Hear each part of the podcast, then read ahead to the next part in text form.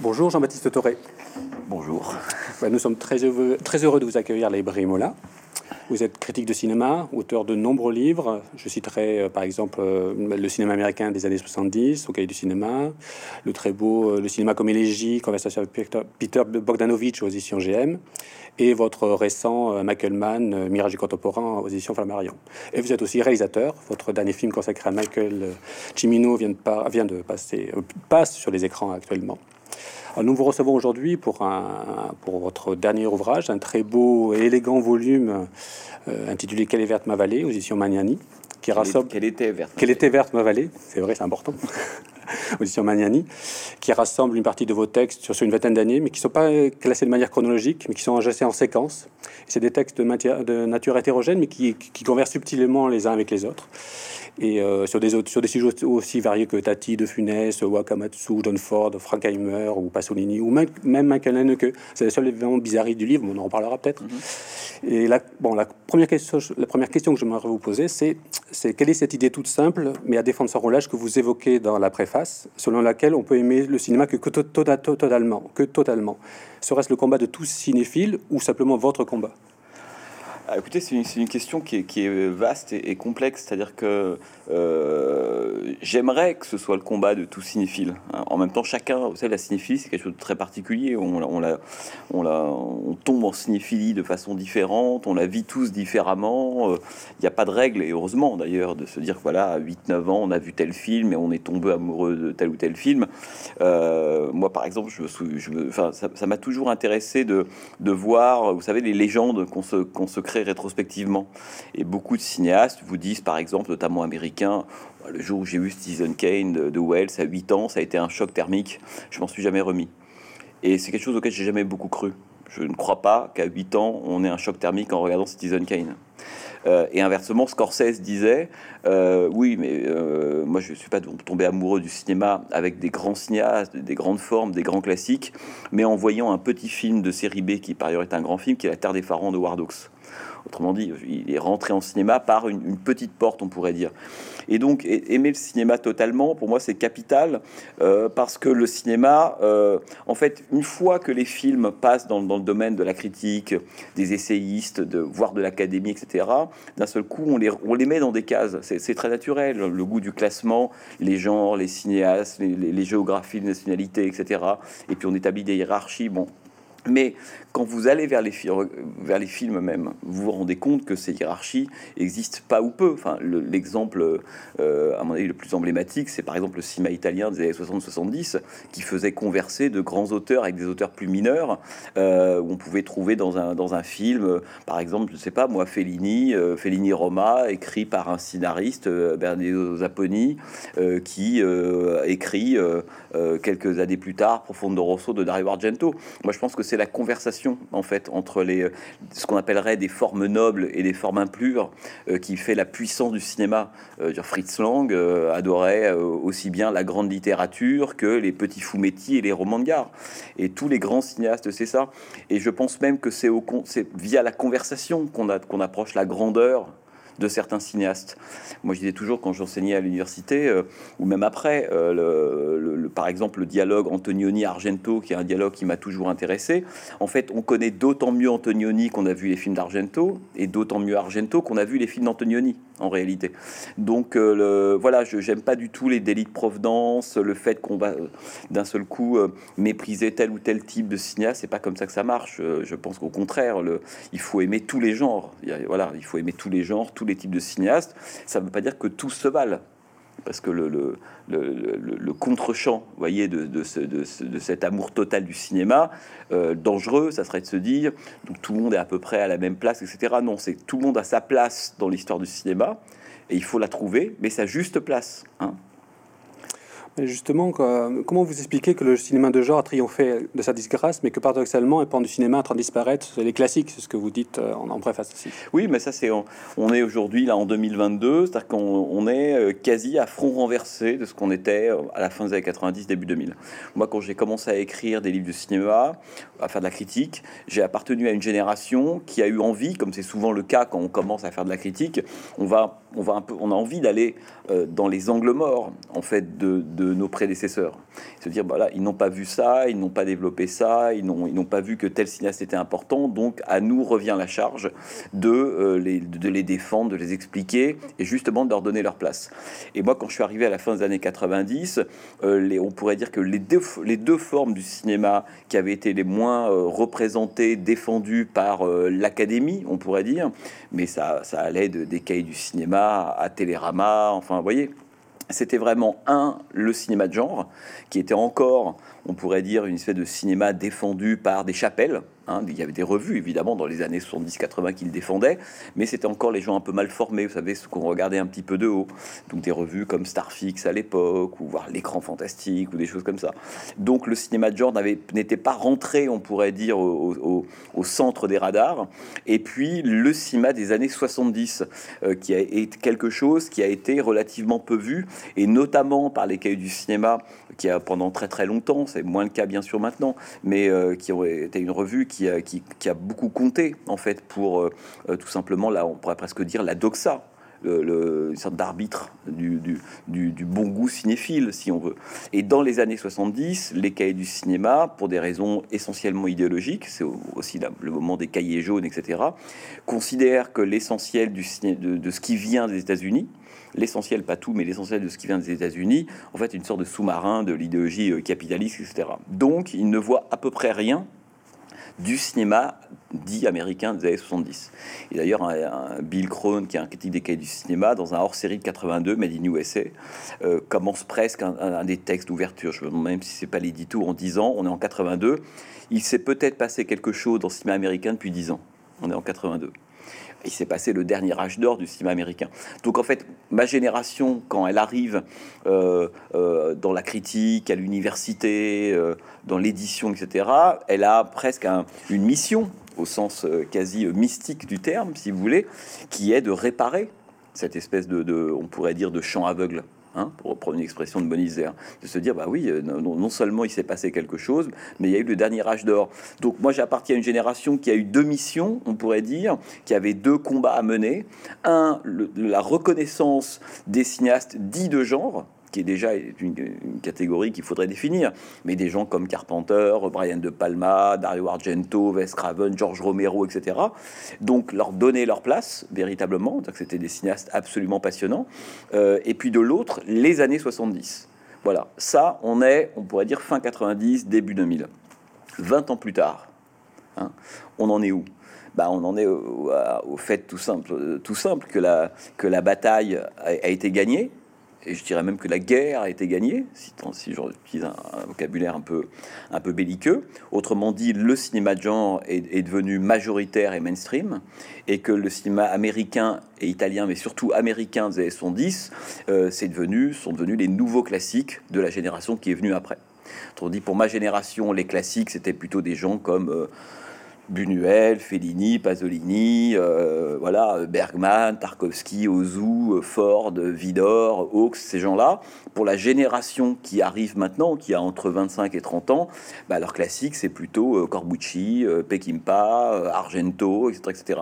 Ce qui fait, que, quand je vous disais au, début qu'on est à front renversé, c'est que chaque, chaque période détermine ses combats.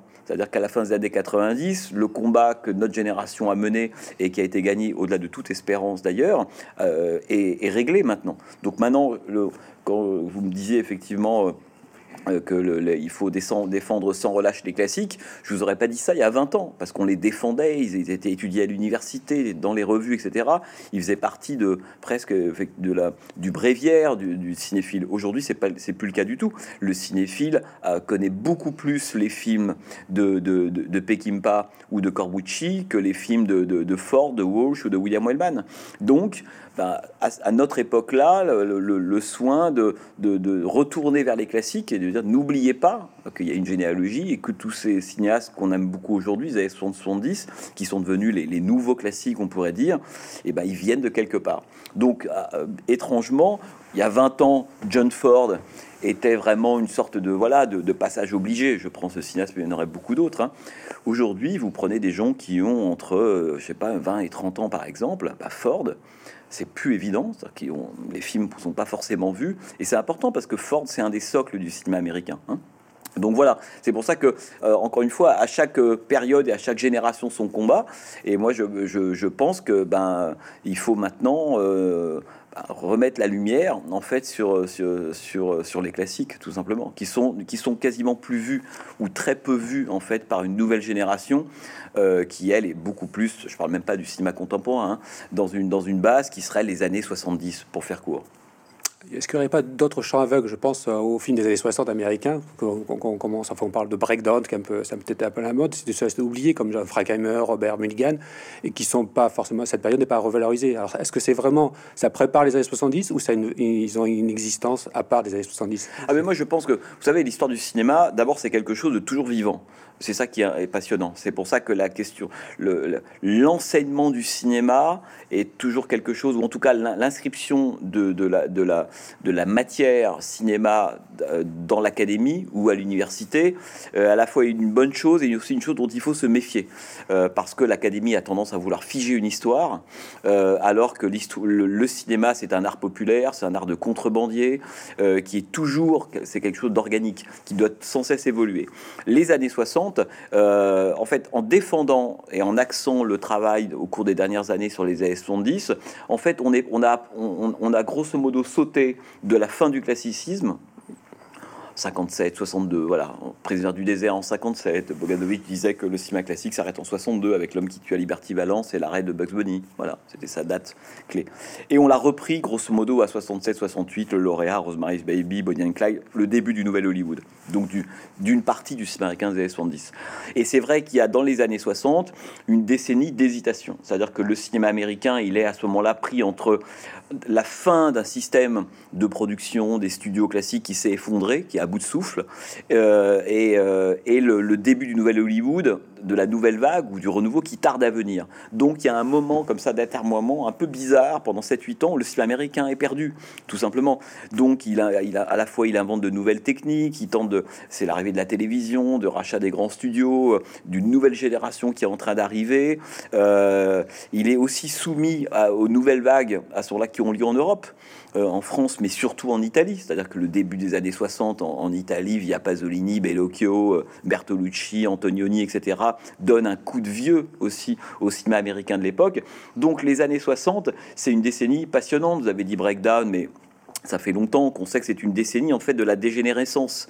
Robert, les, euh, on pourrait dire il y a quelques très grands cinéastes qui vont américains qui vont exploser dans les années 60 et qui vont éclore, on pourrait dire dans les années 70. Euh, il y en a par exemple, je pense par rapport à ceux que vous avez cités, je pense à notamment euh, deux ou trois d'entre eux. Arthur Penn, Bon, il commence, lui, à la fin des années 50. Le gaucher, c'est 58. Il va ensuite réaliser des films comme La poursuite impitoyable, bon, différents films, jusqu'à euh, Bonnie and Clyde 67 et puis Little Big Bang.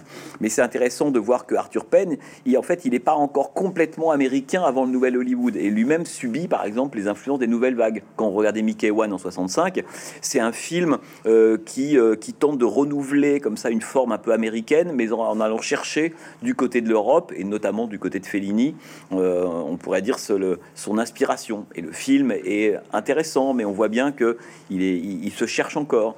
Autre cinéaste passionnant, c'est Frankenheimer. Pour moi, le plus grand cinéaste américain qui émerge dans, à la fin des années 50, début 60 parce que c'est l'homme qui va inventer à la fois le cinéma du complot, une forme nouvelle, qui est assez, assez incroyable. Hein. Manchurian Candidate, euh, Seconds, ce sont des films très importants à ce moment-là. Mais on voit bien que c'est un cinéma déréglé, le cinéma des années 60, qui à la fois vient après un cinéma classique américain qui ne fonctionne pas et, euh, qui en fait qui pousse à son terme et à bout tout le, classicisme américain. Robert Aldrich euh, étant pour moi le presque un des plus emblématiques de, cette période-là. Alors certains de ces cinéastes-là vont continuer dans les années 70 et c'est à ce titre-là qu'on va, les, connaître beaucoup, notamment Aldrich, Frankenheimer, Penn, tous ces gens-là.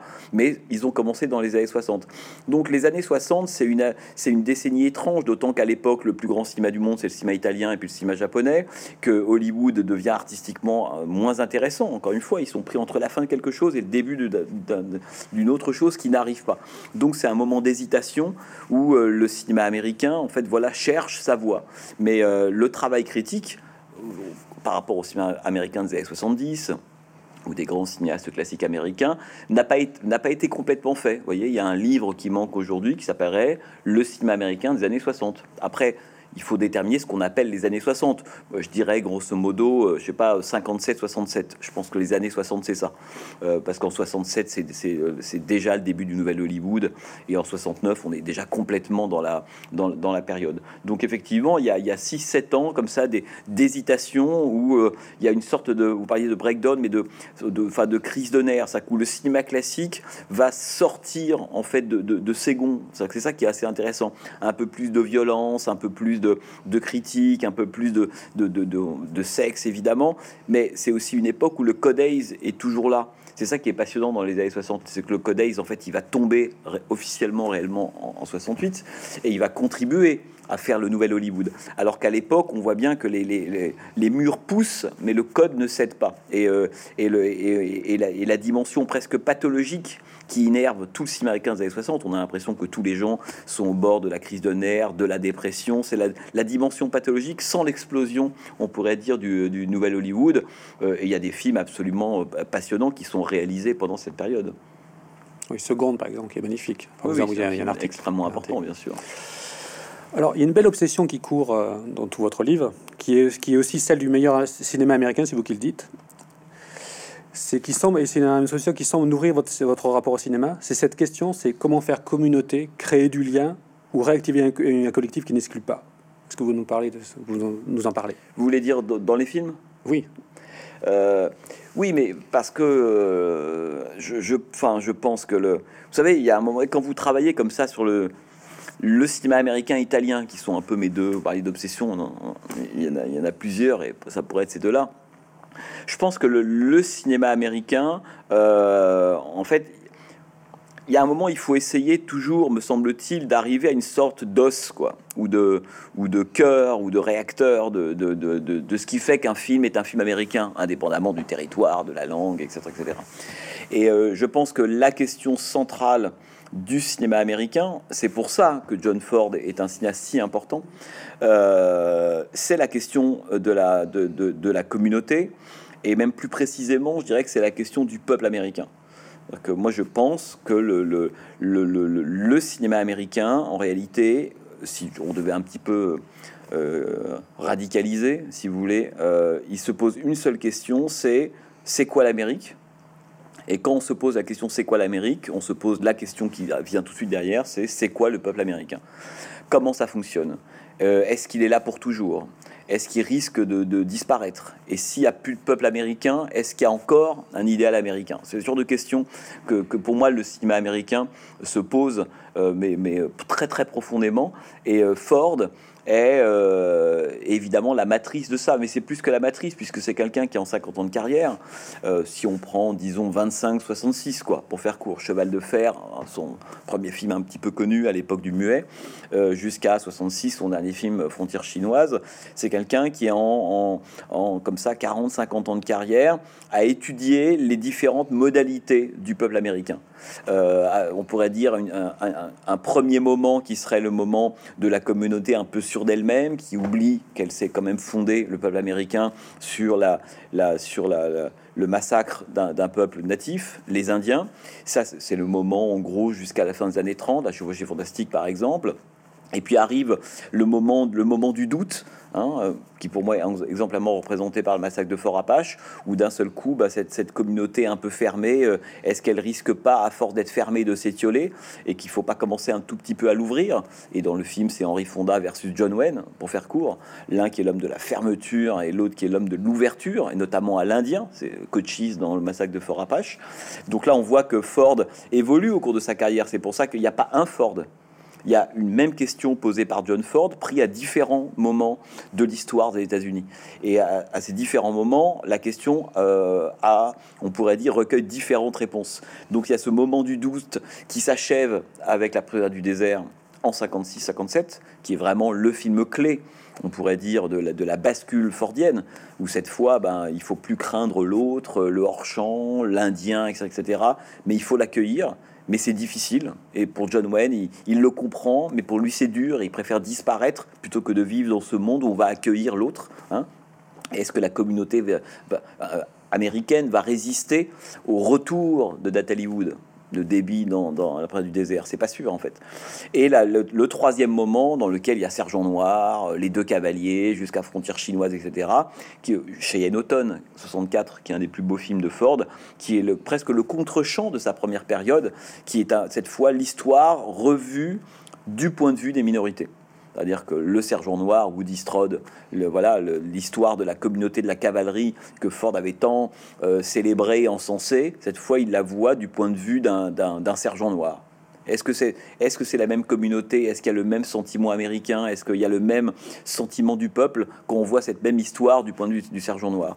Et puis euh, chez Ed euh, c'est presque son pré-Little Big Man à lui, d'une certaine manière. C'est pour ça qu'on disait de Ford oui, euh, c'est un cinéaste réactionnaire, un cinéaste, c'est ridicule. Il suffit de voir ses films, combien c'est quelqu'un qui a toujours été en mouvement. Et le Ford de 39 ou des années 30 et le Ford de 60 est un Ford qui a réfléchi, qui a vieilli, qui a, on peut dire, qui a amendé sa vision de l'histoire, etc mais en se posant toujours une seule question, justement, c'est quoi le peuple américain? Parce que de cette question dépend, on pourrait dire, la force, la santé euh, de, de, l'Amérique, si vous voulez. Et donc, moi, je pense que le, cinéma américain, en passant par des formes extrêmement différentes, du, ciné, du western, du cinéma d'horreur, c'est même d'ailleurs des, des, genres qui sont très cousins, hein, le, cinéma d'horreur et le western, puisque dans la question du, rapport au territoire, du rapport à l'espace, à l'inconnu, à la partie civilisée, hein, le, domaine civilisé contre le, wilderness par exemple, ou euh, soit contre l'autre qui peut être un Indien ou un monstre. Dans tous les cas, c'est les mêmes problématiques. C'est euh, le, western et le, cinéma d'horreur sont des genres qui sont obsédés par la question de la frontière. Voilà. La frontière, c'est le cœur de ces deux genres-là. Donc, de fait, c'est des, gens qui posent des questions à peu près similaires, si vous voulez. Donc je pense que cette question du peuple américain, après, elle est déclinée de plein de manières. Et cette question de la frontière est capitale, puisque oui, le peuple, très bien. Donc il faut qu'il y ait différentes communautés. Il n'y a, pas d'Américains, à part les, Indiens natifs en réalité. Donc on vient de, Pologne, de Hongrie, de France, d'Allemagne, peu importe. On vient de partout. Et c'est la puissance, évidemment, du cinéma américain. C'est, euh, on pourrait dire, historiquement, d'être presque un peuple communautaire. Voilà. À l'origine, il y a des communautés. Une fois qu'on a, qu'on a dit ça, on n'a pas dit grand-chose. Pour que le peuple américain existe, il faut que ces communautés, en dépit de leurs différences, puissent s'entendre et donc puissent partager le même cadre. C'est pour ça que moi j'ai fait un article à un moment sur la question du, du rapport qui m'a toujours beaucoup intéressé dans le cinéma américain entre le que, le, que la gestion du cadre est toujours, est, toujours une. en fait, il n'y a, que de, il n'y a que des gestions politiques du cadre. Voilà. Euh, ça aura pour le coup dans n'importe quel film, du mélodrame, du film d'horreur, du western, enfin peu importe. Le cinéma américain, il est très très fort là-dessus. C'est-à-dire que le, le, le, le, droit au cadre pour des personnages, pour des acteurs, etc., c'est un droit au sol américain. Et c'est donc, d'une certaine manière, une, une affirmation politique que d'avoir droit d'être dans le cadre ou d'en être rejeté. Hein. c'est pour ça qu'il faut être toujours très attentif quand on voit un film américain à la façon dont euh, la, frontière entre le cadre et le hors-cadre, le cadre et le hors-champ est, est, franchi ou pas. Euh, et, je pense que ça, c'est vraiment, on pourrait dire, le, cœur pour moi du, du, cinéma américain, c'est de se dire, voilà, il y a différentes communautés, puis à différents moments de son histoire, il y a des communautés qu'on n'accueillait pas avant, et maintenant qu'on va accueillir. Mais il faut que tous ces gens-là, à un moment, euh, puissent voilà, regarder dans une même direction, qui serait une sorte de, d'esprit ou d'idéal américain. Et je pense que le grand cinéma américain s'est posé dans, à différents moments de son histoire, dans différents genres, toujours à peu près cette, cette question-là, en y apportant évidemment des réponses euh, différentes, si vous voulez. Oui, il y a un très bel un article sur champ, contre, champ hors champ, et nous on parlait de hors champ intérieur. Enfin, que leur chant était intériorisé, que c'était typique des années 60, pas 70 avant, mais c'était assez bah, passionnant. je, pense que le, d'ailleurs j'avais fait un, texte qui à l'époque c'était pour la pour la revue Trafic, si je dis pas de bêtises, qui s'appelait John Ford politique du hors champ, qui était vraiment une espèce de relecture en fait de la filmo de, de Ford et de cette espèce de, d'évolution là dont je viens de vous parler extrêmement rapidement euh, via son utilisation du, du hors champ. Voilà, je pense que euh, je pense qu'un cinéaste, et, notamment un cinéaste américain, euh, raconte énormément de choses de son rapport historique et politique, on pourrait dire, dans, la façon dont il va gérer le rapport entre le champ et leur champ. Vous voyez, c'est une espèce de. C'est un, un, un commerce politique, ça. Hein, c'est la, oh, la, grande mise en scène américaine, c'est ça. C'est dis-moi ton hors-champ, je te dirai politiquement où tu es et, euh, et voilà et quelle est ta conception en fait du, peuple américain.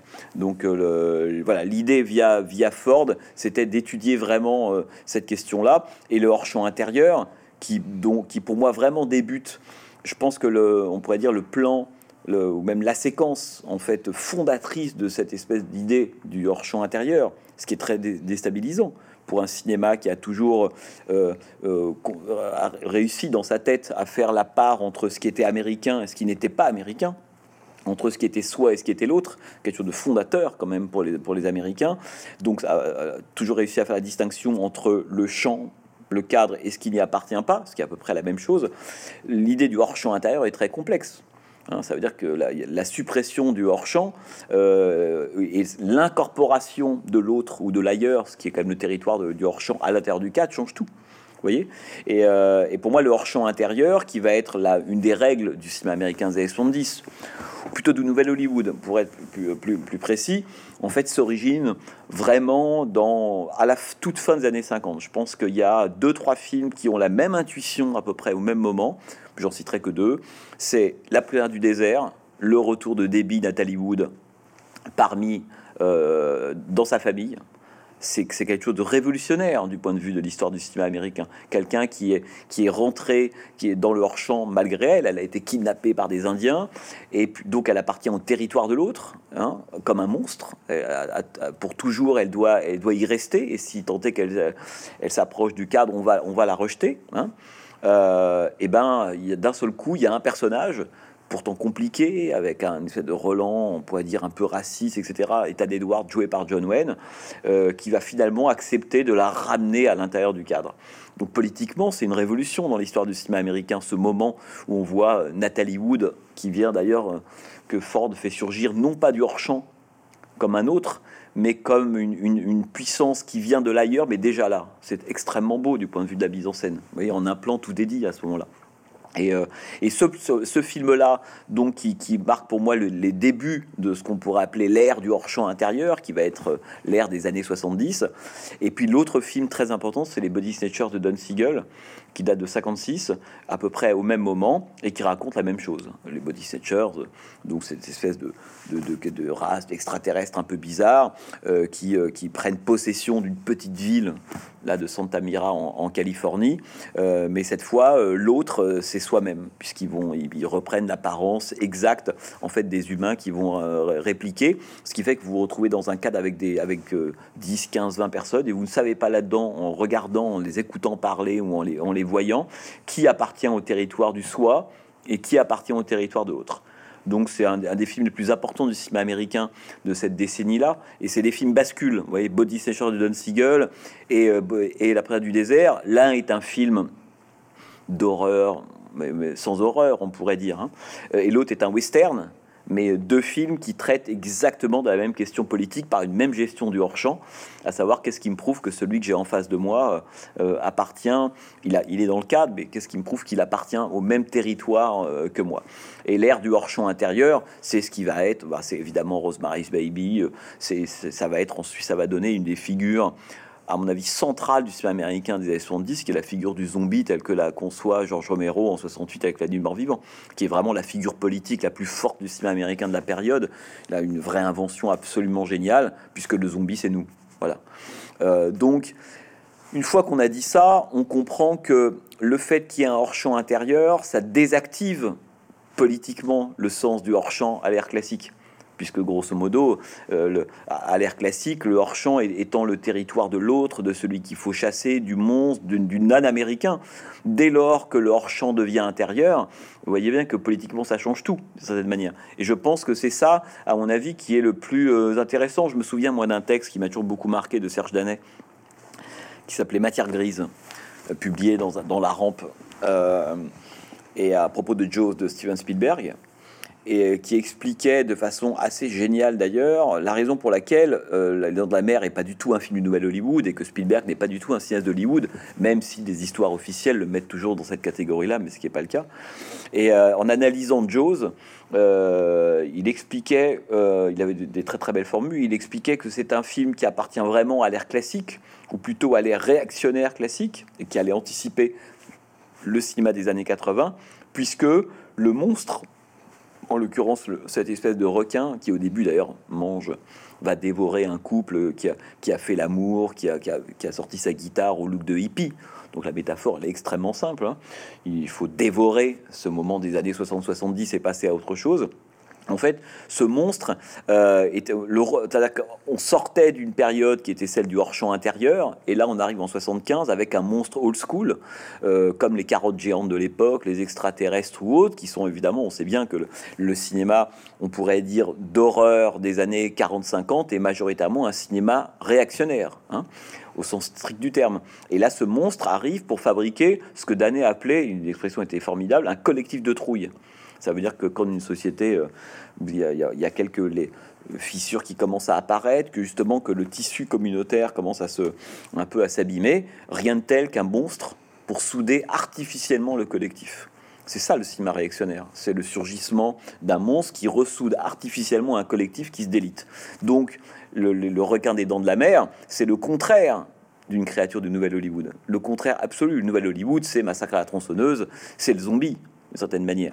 Euh, c'est euh, les films de Larry Cohen, etc. etc. C'est, on pourrait dire, l'air, euh, cette idée justement que, l'autre, c'est, c'est nous, c'est une part de nous. Dès lors que l'autre retourne dans son altérité radicale, là on revient vers un cinéma en gros des années 50, qui sera rejoué dans les années 80 d'ailleurs, parce que les années 80, c'est un revival du cinéma des années 50, et on comprend comment est-ce qu'un cinéaste comme, comme, comme Steven Spielberg n'appartient pas du tout au Nouvel Hollywood, alors que le cliché repris sans cesse, mais y compris par beaucoup de critiques, c'est que Spielberg appartient au Nouvel Hollywood. Ça évidemment pas quand on regarde les films. Et donc Les Dents de la Mer est un film qui est un autant, vous voyez, le, le Body Snatchers et The Searchers de Ford en 56-57 sont des films qui vont faire basculer le cinéma classique vers l'ère moderne, on pourrait dire. Leur champ intérieur, c'est la modernité du cinéma américain.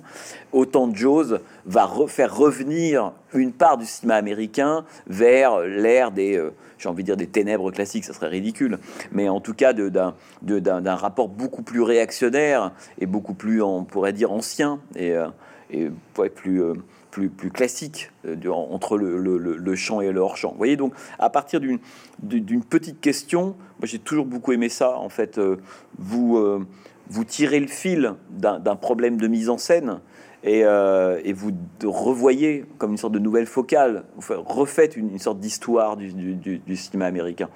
Vous regardez le cinéma américain uniquement à partir de la focale qu'est le hors-champ, vous savez énormément de choses de la façon dont il a été géré. Vous avez parlé de body.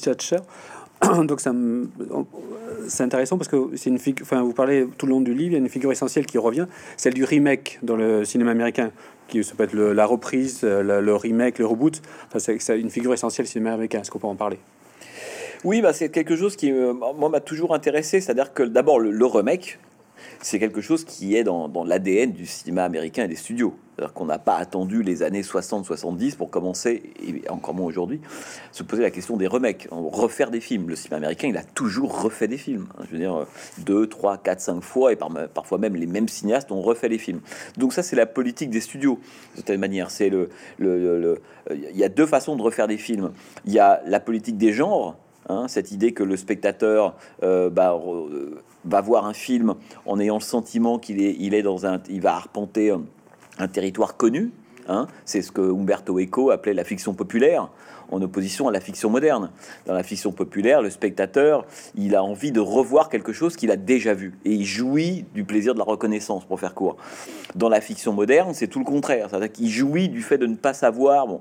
Et, le, et, euh, Hollywood a toujours trouvé, en tout cas dans son moment classique, une espèce d'équilibre parfait entre les deux. À la fois une part populaire dans la fiction, donc le désir de retrouver des choses qu'on a déjà vues, et en même temps une petite part de nouveauté qui serait presque un soupçon de modernité pour que quand même la, machine puisse continuer, etc. Donc ce désir de fiction populaire, en fait, euh, poussé à son extrême, produit le remake pur et dur, de cette manière. Donc Hollywood a refait évidemment euh, des, films exactement. Et puis il va arriver un moment qui, plusieurs choses qui vont se passer, à mon avis. Hein. À la fin des années 60, arrive une première génération de cinéastes cinéphiles. Que tous les cinéastes dont on parle de l'ère euh, classique, euh, voilà, Wellman, euh, Dwan, Walsh, Hawks, Wilder, Cukor, Ford, enfin tous ces gens-là. ce sont des gens en fait qui n'ont pas commencé dans la vie par faire des films, c'est-à-dire qu'en fait qui ont eu des métiers, électriciens, euh, hommes de cirque, architectes, euh, voilà, qui ont pour beaucoup d'entre eux fait la guerre. Ils sont venus au cinéma sur le tard. Autrement dit, le cinéma n'était pas leur toile de fond lorsqu'ils ont commencé à faire des films. Euh, à partir de la fin des années 60, il y a une nouvelle génération de cinéastes qui arrive, donc les fameux movie prats une nouvelle Hollywood, et de Palma, Scorsese, George Lucas, Coppola, enfin, tu vois, tous ces gens-là, Jonathan Demi, bon, qui sont des gens en fait qui ont voulu faire des films parce qu'ils aimaient les films. Ce qui change tout en réalité. Euh, et donc ces gens-là, on pourrait dire que le cinéma devient leur toile de fond. qu'ils ont envie, ils connaissent parfaitement l'histoire du cinéma, donc ça devient un, cinéma qui est beaucoup plus réflexif, rempli de citations, d'échos, de références. Joe Dante étant presque la, la version euh, pathologique au sens noble du terme de ça. C'est qu'un cinéma qui ne se construit qu'à partir de la reprise, on pourrait dire, d'un de, de, cinéma qui le, qui le précède, mais dont le réagencement va faire sa singularité. Ça, c'est Joe Dante. Bon. Euh, mais donc, tous ces cinéastes-là, il y a d'un côté, effectivement, l'idée que le cinéma est une toile de fond, etc. Et de l'autre, il y a quand même une douleur, ce qu'on va, dans l'histoire du cinéma, et pas que américain, mais aussi italien, appeler le maniérisme à ce moment-là. C'est que ce sont des cinéastes qui sont la première génération de cinéastes cinéphiles, qui ne connaissent de la vie, grosso modo, que les films, qui en ont vu énormément, qui ont voulu en faire parce qu'ils aimaient des maîtres, voilà. Mais, le, mais le, la, contrepartie un peu négative de tout ça, c'est que beaucoup ont le sentiment en fait d'arriver un peu trop tard en réalité. Euh, et, trop tard, ça veut dire quoi? Ça veut dire que, euh, bon, évidemment, hein, vous avez parlé de, du cinéma comme élégie euh, de, Peter Bogdanovich, qui était vraiment un, des peut-être de cette génération-là, celui qui avait la conscience la plus aiguë, en tout cas selon lui, d'être arrivé trop tard. Vous savez, c'est une, une phrase que lui-même prononce d'ailleurs dans son premier film, La cible en 68, euh, aux côtés de Boris Karloff. Bogdanovich joue le, rôle d'un scénariste aspirant réalisateur. Il est devant une séquence de Criminal Code de Hawks, film 31, avec Karloff. Et Bogdanovich, qui a même pas 30 ans, il est devant cette séquence-là, il est déprimé, il se lamente et il dit, une phrase devenue célèbre, euh, c'est terrible, tous les bons films ont déjà été faits. Et c'est quelque chose auquel croyait une part de Bogdanovich extrêmement fort. Euh, donc le sentiment d'arriver d'une certaine manière trop tard. Donc il y avait, à partir de là, il y a eu deux voies, on pourrait dire. Il y a eu la voie maniériste, qui a été euh, on arrive après, donc on ne peut que reprendre les, modèles des anciens et les, les distordre les triturer, aller dans ces angles morts, grosso modo. Donc Peckinpah, euh, euh, en France Jean-Pierre Melville, euh, euh, Brian de Palma, en, Italie Zurlini, Argento évidemment. Donc c'est des gens qui vont élire une sorte de modèle parental et qui vont faire, leur, qui vont faire des films presque en conversation avec une sorte de, modèle sur lequel ils vont tenter de prendre la main. C'est ça la manière hein. C'est quand même, je, je, je, je, disons que je fais mine de, m'inscrire, euh, on pourrait presque dire dans l'ombre ou sous la tutelle d'un modèle, mais en réalité, je veux prendre la main sur lui. Hein. donc c'est quelque chose qui est à la fois extrêmement humble et extraordinairement euh, péremptoire en même temps, le, geste maniériste, quoi. Bon, et donc voilà, c'est qu'on se retrouve avec une réaction possible qui est la réaction effectivement maniériste, et puis l'autre, il va arriver le moment évidemment des remakes, mais qui vient plus tardivement, pas tant dans les années 70, parce que les années 70, vous remarquez que c'est une décennie qui est relativement peu, en fait, euh, euh, obsédée par la question des remakes. Parce que comme c'est un âge d'or, euh, c'est aussi un âge d'or parce que c'est un âge de prototype. C'est-à-dire que le cinéma américain, il a, ça, là où il est, quand il est fort, dans ces grands moments, c'est d'arriver toujours à un équilibre, le fameux équilibre entre d'un côté une formule, le genre, hein, euh, qu'on va reconduire et que le public aime, etc. Et en même temps, le prototype, c'est-à-dire euh, faire le pari d'un type de film qui n'a jamais été fait. Voilà. Les années 70, qui deviennent la décennie des auteurs, suite à la, aux nouvelles vagues européennes, la politique des auteurs arrive enfin aux États-Unis. Ça ne durera pas très longtemps, ça durera une dizaine d'années, mais ça durera quand même à ce moment-là, où d'un seul coup, on va, on va dans les années 70, vous regardez les grands films des années 70, ce qui est frappant, c'est que chaque film est un prototype, en réalité les films de Rafelson, de Al de Coppola ou autres, sont des films qui, presque inventent leur genre au moment où ils, où ils se font en réalité. Et euh, là où le cinéma américain va mal, aujourd'hui exemplairement, on voit bien que le, les prototypes, c'est-à-dire des, films sur lesquels on a parié, qui, euh, bah, qui sont des, propositions singulières, originales, qui sont pas l'éternelle reprise d'une franchise, etc., ont énormément de mal à se faire. Et quand ça se fait, euh, bah, ça, ça trouve pas vraiment public. Donc on est aujourd'hui, on est presque dans le contre-champ total des années 70, qui a été vraiment un moment de prototype quand même majoritaire, ce qui a produit son, originalité, sa singularité, etc. Aujourd'hui, on est à peu près dans le moment inverse. C'est un cinéma de, de stricte reprise, reconduction, on pourrait dire de modèle jusqu'à une forme de dévitalisation d'une certaine manière. Bon, et, euh, donc la question du remake, moi, elle, va toujours intéresser parce qu'elle raconte aussi d'une certaine manière la santé euh, la santé du cinéma américain, à quel moment, dans, disons, dans, quel état est le cinéma américain dans son rapport au remake, et par moments aussi, il peut raconter des choses absolument passionnantes. On parlait des Body Snatchers, il y a eu plusieurs remakes des Body Snatchers, notamment trois, enfin deux remakes, donc ça forme une sorte de trilogie. Là, une version dans les années 70 réalisée par Philippe Kaufman en 78 et une au début des années 90 réalisée par Abel Ferrara. Et d'ailleurs, Ferrara avait dit il faudrait, faudrait faire un remake de Body Snatchers tous les ans.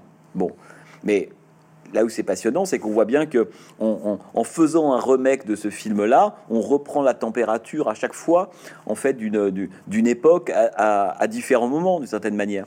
Et euh, parfois, le remake peut toucher euh, une forme qui est tellement puissante, une matrice qui est tellement forte euh, qu'en réalité, elle, elle, peut apparaître à la fois identique et complètement autre en fonction des, des, époques à laquelle on va, on va la prendre et la retravailler, etc. Et les Body c'est la preuve c'est comme les zombies pour moi, c'est les, deux grandes figures du cinéma moderne américain. C'est vraiment le body snatchers, c'est-à-dire que c'est l'identité de l'autre et de soi, et c'est évidemment la figure du, zombie. Et euh, donc il y a aussi, vous voyez, du remake, d'une certaine manière, qui est euh, un très très bon test. Euh, pour voir comment une société évolue, comment même les codes ou l'esthétique du cinéma évolue. Et puis il y a le remake, je ne sais pas si vous faites allusion à, à, notre ami euh, Gus Vincent, hein, qui est là pour le coup un geste quasi, euh, on pourrait dire expérimental. Hein, le, le, désir, euh, à l'époque quand Gus Vincent, donc 98, va faire le remake de Psychose de, Hitchcock, bon évidemment pour tout le monde c'est cri d'orfraie, on touche pas un objet sacré, évidemment, ça de fait, ça n'a pas de sens en réalité. Il arrive, lui, à vendre ça auprès d'Universal qui avait produit le film Hitchcock en disant oui mais il y a toute une génération qui ne supporte plus de, voir des films en noir et blanc donc il faut leur faire montrer des films en couleur. C'est ridicule personne n'y croit c'est pas grave. Lui il en profite pour, pour faire un, pour une sorte de geste expérimental que moi je trouve absolument euh, passionnant. Alors je, je vais pas raconter le texte mais euh, qui, euh, qui, qui pour moi alors est-ce que le psycho de Gus Vincent son lieu naturel c'était la salle de cinéma? Ça, c'est une vraie question pour moi. Je pense que c'est plutôt une installation en réalité son film, et c'est plus un c'est plus un film qui aurait dû être projeté dans des musées et surtout en split screen, c'est-à-dire en écran partagé avec le film Hitchcock à côté. Parce que si vous ne connaissez pas par cœur le film Hitchcock, mais presque à la seconde près, vous ne pouvez pas jouir du film de Gus Vincent en fait. Dès qu'il y a de l'imprécision dans le souvenir du film Hitchcock, euh, il n'y a plus la prise pour, pour aborder le film de, Gus Vincent. Qu'est-ce qui diffère Qu'est-ce qui est pareil Qu'est-ce qui rajoute Qu'est-ce qui respecte Le passage à la couleur, le miroir en plus. Donc c'est un, un exercice théorique absolument fascinant. Alors peut-être que c'est un film, pour ça que je parlais de l'installation ou des musées, peut-être pour les théoriciens, peut-être pour, quelques cinéphiles fous furieux. voyez, est-ce que c'est pour le grand public, le psycho de Gus Vincent Je crois pas du tout. Mais il s'est servi de cet argument ridicule du film classique en, couleur, colorisé, pour en fait, comme un cheval de Troie, en fait, pour euh, faire avoir un vrai geste expérimental et interroger, moi, ce qui m'intéressait le plus, la question de l'origine. En fait, en réalité, qu'est-ce que ça veut dire un original euh, quand des gens n'ont vu que des succès d'années de ce film-là? Hein ça, c'est des questions, me, semble-t-il, assez intéressantes. Aujourd'hui, on est toute la journée confronté à des gens qui trouvent, de, qui voient de la nouveauté là où il n'y en a pas, et c'est assez normal puisque comme ils ne connaissent pas la généalogie, euh, bah, on pourrait dire que la première fois pour eux commence plus tôt.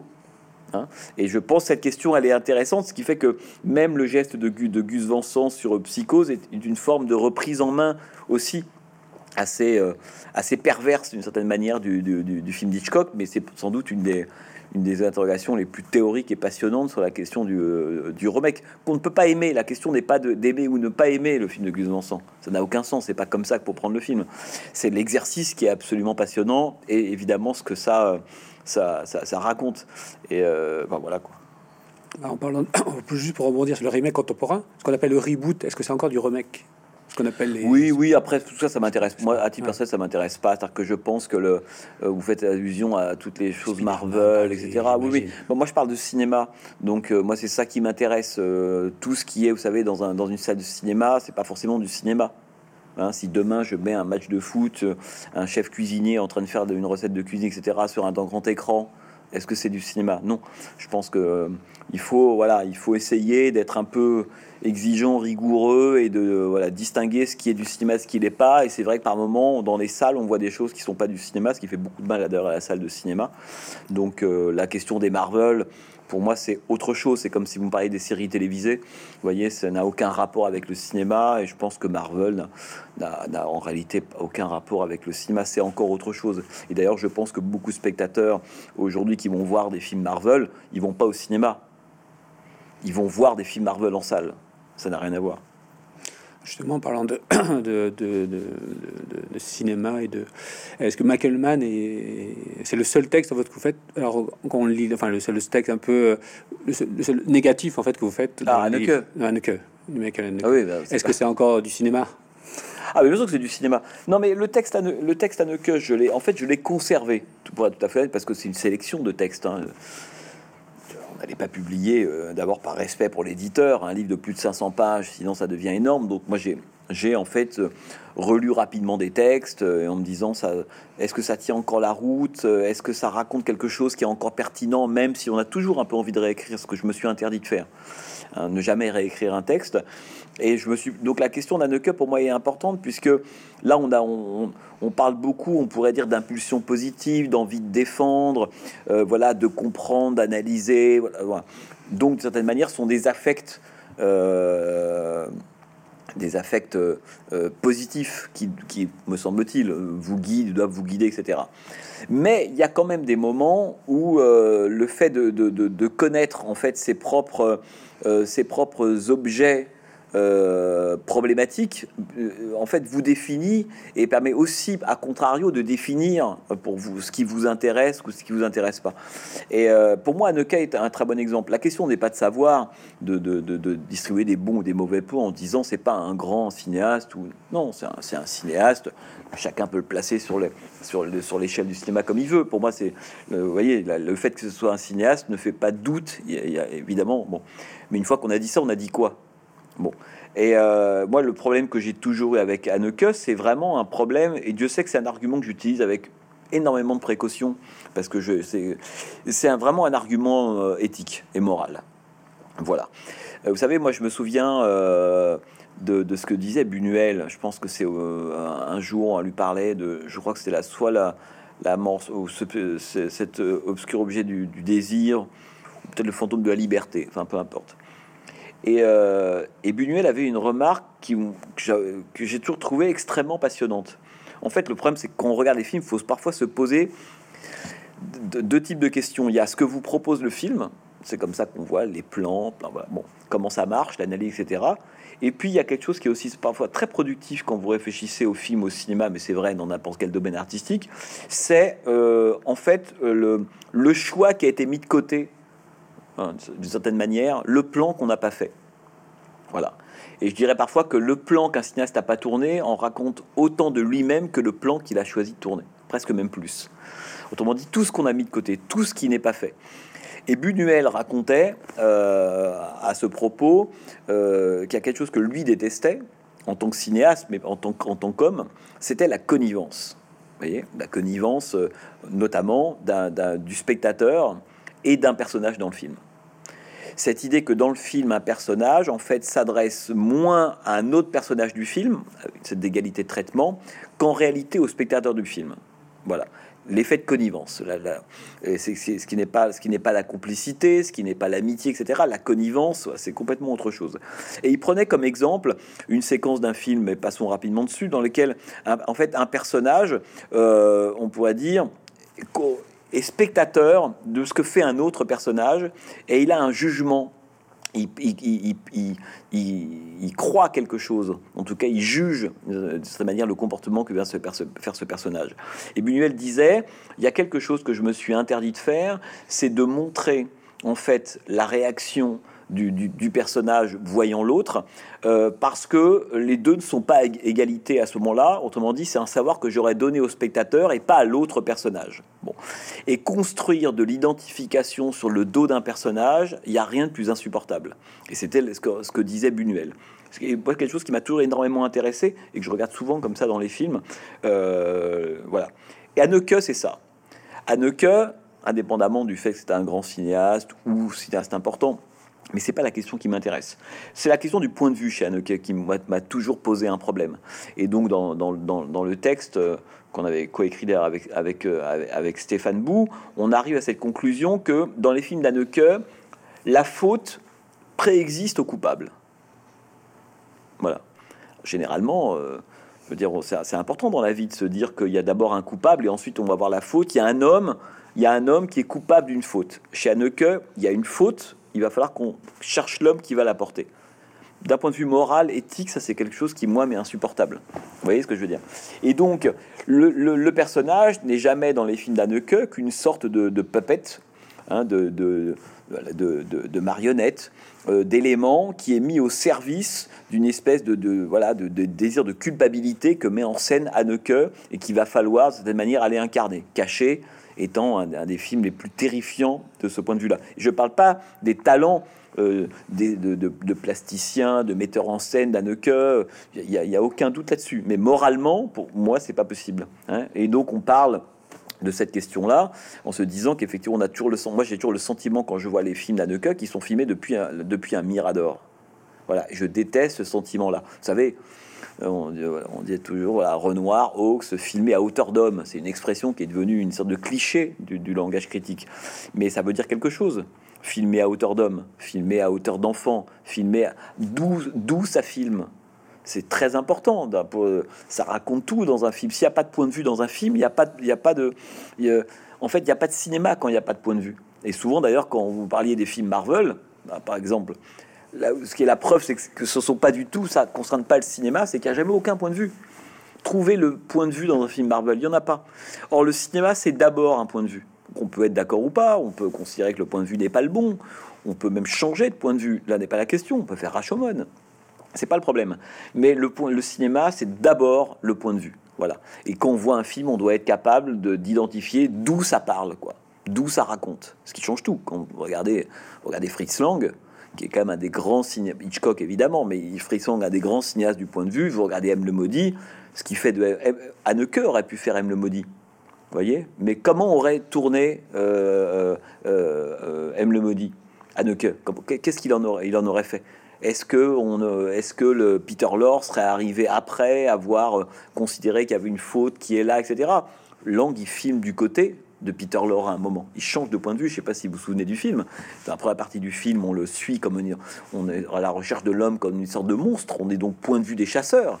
Et puis il y a un basculement au moment de la séquence du procès qui est prodigieux, qui montre la, la, la, la, la on pourrait dire la grandeur morale de Fritz Lang. C'est qu'il va aller chercher le point de vue du monstre. C'est ça, les, les, cinéastes modernes, d'une certaine manière.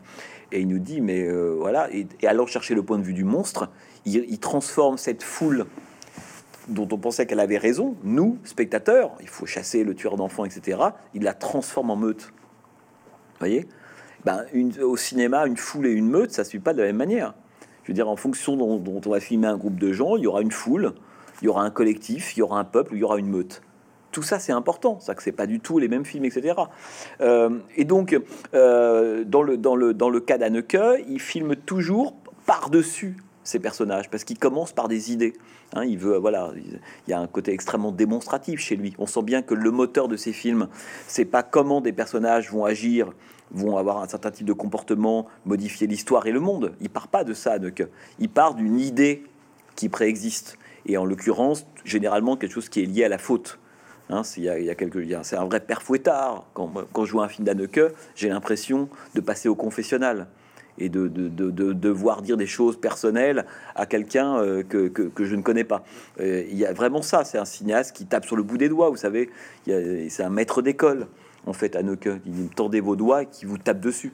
Et euh, donc, donc j'avais, pour moi, j'avais aussi envie qu'il y ait ce texte-là, parce que tout ce que je vous raconte là raconte aussi, d'une certaine manière, la conception qu'on peut avoir du cinéma et ce qu'on peut aimer chez d'autres, puisque si on aime, si on aime, cette, vous parlez de la question du point de vue, par exemple, qui est absolument capital, il faut aussi montrer ce que peut, produire, selon moi, un point de vue problématique ou un point de vue absent voyez, et Anneke, pour moi, est, une vraie borne, c'est-à-dire que ça m'intéresse que les, quand on aime ou on n'aime pas Anneke, qu'est-ce qu'on y voit, ça me raconte beaucoup de choses de la personne, même tout simplement.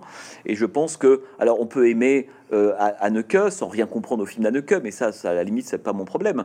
Mais euh, voilà, si on est d'accord sur le diagnostic, on se dit oui, bah, le point de vue d'Anneke, c'est ça. Moi, ça m'intéresse de savoir que on, on puisse s'identifier au point de vue d'Anneke. Moi, c'est pas possible voyez? Et encore une fois, c'est pas du tout la question évidemment de, sa qualité cinématographique ou autre, mais euh, c'est vraiment un problème euh, moral, argument qu'il faut toujours manier avec beaucoup quand même de prudence. Oui, on se sent un peu, toujours un peu otage. Enfin, Bien sûr. C'est à propos du film de Spring Baker d'Armie Corinne. Vous dites pas de meilleurs commentaires sur les images et le monde contemporain que le remake de ces mêmes images. Serait-ce le même processus à l'œuvre dans le salaud de Pasolini ou lorsque vous évoquez le concept d'hypersimulation destructive de Baudrillard? Je me trompe Non, pas, pas vraiment. Mais euh, en fait, l'idée du, du, salaud de Pasolini, en fait, alors c'est un film très compliqué. On va pas, on va pas épuiser salaud de Pasolini. Euh, son dernier film en 75 en, deux minutes. Mais moi, ce qui m'avait frappé en revoyant ce que j'aime beaucoup Pasolini, en fait, c'est la façon dont il anticipait un de, façon catastrophique relié à l'histoire, la République de Salo évidemment. Bon, mais en fait, il anticipait quelque chose du regard contemporain, tout simplement. Quand je dis regard contemporain, des années 80-90 jusqu'à aujourd'hui. Euh, et, donc c'était la question de la télévision. Hein. et aujourd'hui, on est complètement baigné dans un, dans, un, dans, un, dans un spectacle à la Salo toute la journée. Hein. on est sur notre portable, euh, les vidéos YouTube, euh, tel footballeur qui va torturer son chat, et va, et va, le, et va, et va partager les, images, euh, le, le, fait que les gens préfèrent aujourd'hui filmer quelqu'un qui se fait tabasser plutôt que de lui venir en aide, le voyeurisme, la, bêtise, etc. C'est que Salo était une exception scandaleuse en 75, et quand le film sort, c'est une catastrophe, etc. Aujourd'hui, c'est devenu à peu près notre quotidien. Évidemment, on n'est pas dans une violence si importante, etc. Mais on est, on est dans une espèce de, vrai, oui, dégoût, de, de rapport comme ça, de, de mépris de la personne humaine, dans cette espèce de, petit spectacle. On, est, voilà, c'est de certaine manière le, spectacle télévisuel dans Salo, puisqu'il faut se souvenir que les que les fascistes se, retrouvent à assister à cette espèce de grand moment de torture dans la cour centrale euh, du, château, en se mettant à des fenêtres avec des petites jumelles et regardent exactement comme des spectateurs de télévision cette horreur-là. Hein. Euh, ben aujourd'hui, cette, espèce de moment exceptionnel relié à une, époque précise de l'histoire, est devenu à peu près notre, notre, notre quotidien. Donc j'avais, ça m'avait frappé en revoyant Salo combien c'est quelque chose qui, euh, qui euh, anticipait d'une certaine manière, de façon, à mon avis, sans doute totalement intuitive, hein, le, ce qu'allait être notre quotidien, hein, le devenir télévisuel, etc., etc. Le voyeurisme, le, le peu de compassion, enfin. Euh, et, Spring Breakers, ça c'est autre chose parce que c'est un film qui m'a beaucoup intéressé en fait, euh, le film d'Harmony Corinne, lorsqu'il est sorti, parce que vous savez, c'est ça pose une question toute bête, qui est la question de la de l'efficacité critique au cinéma, pour faire court. Euh, on, dans les années 50, 60, 70, 80, voilà, il y a effectivement les, des, films de la dénonciation, des films engagés, alors euh, des films de Francesco Rosi, des films de Pollack, de Pacula, Elio Petri, on y va. Des cinéastes qui faisaient des films pour dénoncer quelque chose. Euh, et donc, c'était aussi une époque où le cinéma était important, où il y avait des, des, spectateurs qui étaient à la fois éduqués politiquement et cinématographiquement et attendaient souvent que l'un apporte des réponses sur l'autre. Voilà.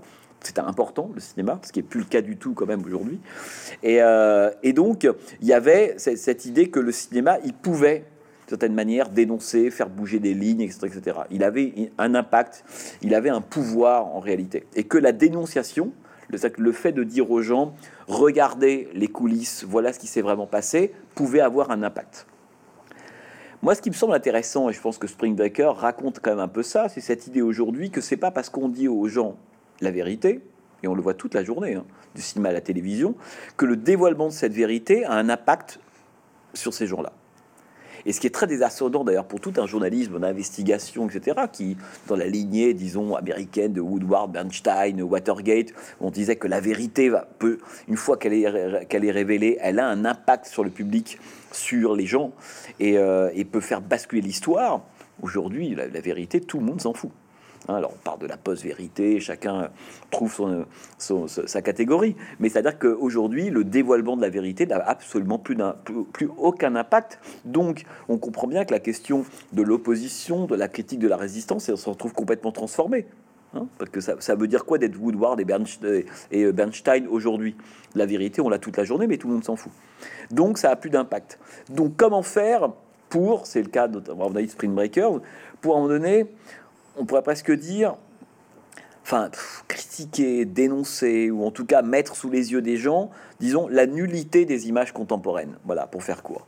Vous allumez la télévision, les, je sais pas, de, la musique, de la, soupe contemporaine, la, façon dont les gens, de la laideur contemporaine, qui vit à une époque qui est plutôt visuellement plutôt très laide, mais de, des voitures, la façon dont les gens s'habillent, euh, plein de choses.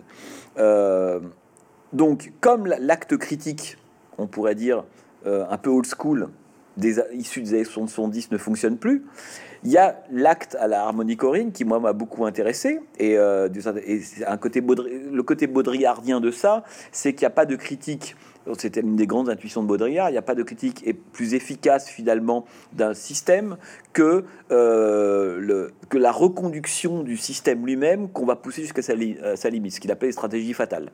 Hein. Autrement dit, Baudrillard avait complètement déjà raconté ça au début des années 80 lorsqu'il dit l'opposition au, système c'est fini. Cette idée qu'il y a une position extérieure au système, politiquement c'est fini. Donc comment on le combat? Si on se met à l'extérieur du système, on ne voit pas qu'on est déjà dedans. Ce qui est le cas de la plupart des... Même encore aujourd'hui, c'est intéressant. Hein. Il n'y a pas de position extérieure au système. Donc politiquement, c'est passionnant. Qu'est-ce qu'on fait? Il faut être au centre et l'emballer, le système. Autrement dit, il faut, selon ses, propres armes, ses propres logiques, tenter de le précipiter vers sa fin. Voilà, c'est absolument passionnant.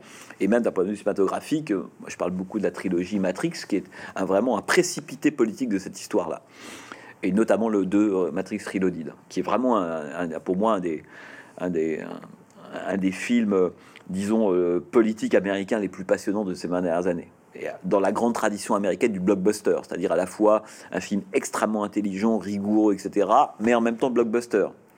Ça veut dire que ça ne prêche pas uniquement pour la, la, secte des convertis. Vous voyez ce que je veux dire? La, force du cinéma américain, c'est son côté cheval de Troie. On est venu voir quelque chose, et puis on vous donne autre chose. Et donc, euh, ce que fait Harmony Corrine dans Spring Breakers, et ce que je trouve intéressant, c'est que plutôt que de dénoncer la nullité, on pourrait dire des idéaux, de la, laideur visuelle contemporaine, etc., euh, et ben, il, va presque la, pousser les curseurs au maximum de ça. Il ne fait que répliquer manière. C'est un, vraiment un remake des images contemporaines Spring Breakers. Mais là où c'était un peu ridicule, ça devient encore plus. Là où c'était rose, ça devient rose fuchsia. Euh, le, peu d'élégance devient de la vulgarité. En fait, c'est presque un remake exact. Et moi, je pense que ce qui est très désarçonnant aujourd'hui pour beaucoup de cinéastes qui veulent faire de la critique, mais la critique ne porte plus aujourd'hui en réalité. Comme les humoristes, comme ça porte plus. Pourquoi? Quand le monde est à mourir de rire, quand le monde est ridicule, quand le monde est laid, qu'est-ce que vous voulez faire de cette manière? Quand le monde est déjà à mourir de rire en soi, vous allumez la télévision, est-ce que j'ai besoin d'un humoriste pour rire du monde? Oui. Donc bon, et je pense que euh, cette, cette idée-là, la laideur, vous parlez de Marvel ou des comédies françaises, etc., la laideur de ces films-là, elle, je l'ai sous les yeux. Donc en fait, la critique, à mon avis, et c'est ce que, ce que c'est l'intuition de Spring Breakers, en fait, c'est la réplication exacte, d'une certaine manière, du monde contemporain. De, et donc, il n'y a pas euh, une critique plus efficace que le simple fait de refaire exactement, en réalité. Et euh, ça, je trouve ça intéressant. Ça peut comme dans tout, dans tout club. Oui, oui, absolument. exactement la mathématique. Euh, peut-être juste une dernière question rapide, c'est quels sont les films aujourd'hui que vous trouvez à l'heure? S'il y en a quelques-uns, rapidement. Oh bah écoutez, oui, à l'heure, je sais pas, vous savez, c'est une expression donc de Serge Danet au moment du bon le truand, lorsque le film repasse à la télévision, et il dit, euh, il, est précisément, il dit, Sergio Leone était, un cinéaste qui était en avance sur son temps, virgule, donc il était à l'heure. Voilà, ce qui, ce qui est pas exactement la même chose. Euh, moi, je crois pas aux cinéastes du présent. Je crois que les cinéastes qui adhèrent au présent sont tout de suite dépassés. Je pense qu'on est, n'est jamais à l'heure. On est en retard ou, ou, un peu en avance, donc à l'heure. Mais c'est ça le contemporain pour moi. Hein. Euh, et donc, ce qui a euh, les cinéastes aujourd'hui à l'heure, bah, vous savez, il n'a pas, je sais pas, on, on parlait de Point in Hollywood, on parlait de Paul Thomas Anders, oui, le problème, c'est qu'être à l'heure, c'est pas forcément être un grand. Enfin, ça signifie pas forcément en fait faire des films, vous voyez, euh, importants. Est-ce que c'est intéressant d'être à l'heure? Pour moi, Michael Mann est celui, hein, évidemment, euh, je vais consacrer un, bouquin, est le cinéaste le plus à l'heure du, cinéma américain occidental, on pourrait dire. Parce que du côté de l'Asie, c'est encore autre chose. On parlait de cinéastes comme Jazz Anke ou des gens comme ça qui sont absolument passionnants. Mais dans le cas du cinéma américain, oui, si vous, je devais vous citer un seul cinéaste, euh, c'est lui. C'est-à-dire que c'est quelqu'un qui nous raconte absolument à merveille le contemporain, mais il nous raconte pas le contemporain en tant que le contemporain, on l'a vu comme lui. Parce que la plupart des gens, on est tous en retard, on comprend rien en réalité. C'est le, c'est notre sort quotidien, c'est de ne pas comprendre. Et puis parfois, on a un éclair et on comprend quelque chose. Et ça, ça vient de quoi? Ça vient euh, d'une rencontre, euh, ça vient d'un film, d'un livre. Euh, voilà, c'est tout le monde voit, mais très peu de gens regardent, et on est tous logés à ça. Donc c'est rare de comprendre ce qu'on voit. Et c'est rare de comprendre le contemporain. Et je pense que Mann fait des films qui nous éclairent sur un contemporain, finalement, dont, dont on a à peu près aucune clé en réalité. Euh, il suffit pas d'être dans le contemporain pour le comprendre. Hein. Ça, serait trop beau. Euh, non, je pense qu'il faut, il faut des gens qui nous disent euh, voilà ce que, ce que dans, dans, quel monde on est aujourd'hui. Eman est pour moi un, des cinéastes les plus, oui, les, les, plus passionnants sur ce sujet-là. Merci. Merci à vous.